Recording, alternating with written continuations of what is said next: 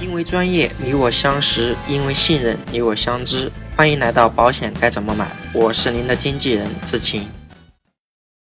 OK，我们继续上一期的话题。第九点，如何看待百万医疗这样的商业医疗保险？短期来看，此类产品对于消费者来说，可以极大程度的抵御大额医疗风险；对于保险公司来说，可以不用吹灰之力，数以亿计的保费轻松进账。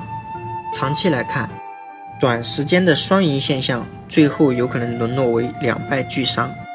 对于保险公司来说，我国现有的大数据以及医疗体系下，难以用现有的经验数据模拟未来的理赔情况。面对此类险种利润薄弱甚至亏损时，保险公司可能有以下三种解决方案，但对于双方来说均有一定的风险。A. 升级换代。其一。升级换代转保时需要再次核保。其二，转保的消费者年龄超出新产品的最高投保年龄，就导致我们不能如愿投保。B，产品停售，这样操作的保险公司绝对会受到消费者的唾骂。停售这样的操作，就相当于一对恩爱的情侣，当初你侬我侬。现在等到女孩子人老珠黄的时候，却不要我们了。也就是说，到时候就比如出现超龄、身体健康异常等情况，呃，却不能够让我们再投保了。那这个时候怎么改价呀？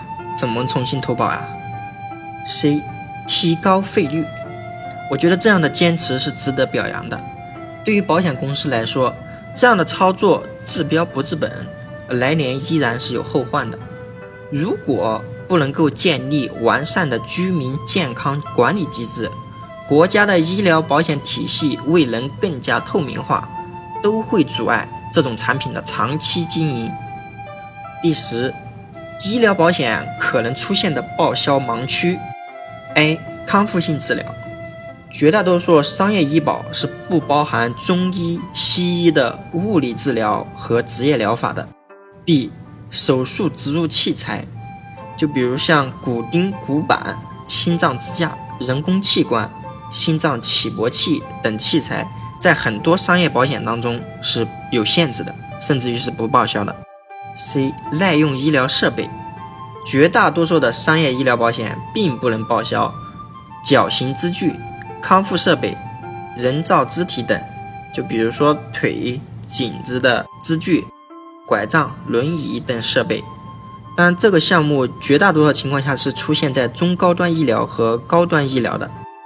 D 叫做合理且必要的医疗费用，这里说的合理且必要，说的是治疗方式需要符合医学的普遍标准，所以单项大额的先进的住院医疗费用报销有可能出现争议。第十一，如何看待部分商业医保附加的增值服务？类似直付、住院垫付、安排专家号或者是安排住院，对于我们消费者来说，确实是非常好的额外服务。这些服务项目并不会白纸黑字的写在合同里，后期服务变更甚至停止提供这种增值服务也有可能哦。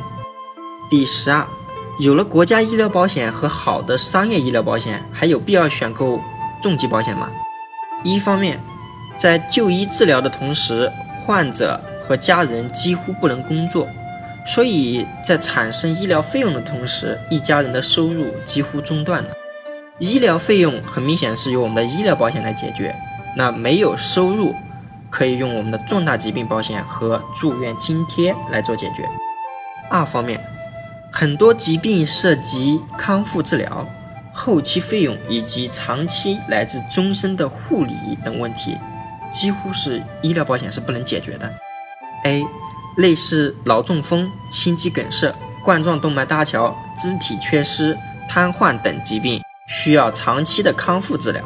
B，类似肢体缺失，每隔几年需要更换假肢，植入电子耳蜗后，每年都需要一定的维护费用。C，类似脑中风、肝功能衰竭、深度昏迷、瘫痪。阿尔兹海默病、脑损伤、帕金森等疾病，需要我们长期乃至终身的护理。我们刚才所说的这些情况，医疗保险能够报销吗？所以，综合我们第一期、第二期的节目，一般的医疗保险，大家不要去在意续保的问题，你看着挑，我看着选就行。好的，本期节目到此结束。如果您想找一位财务上的经纪人，志勤可以为您的家庭财务出谋划策。关注微信公众号“保险该怎么买”，创始号，更多有用资讯等着您。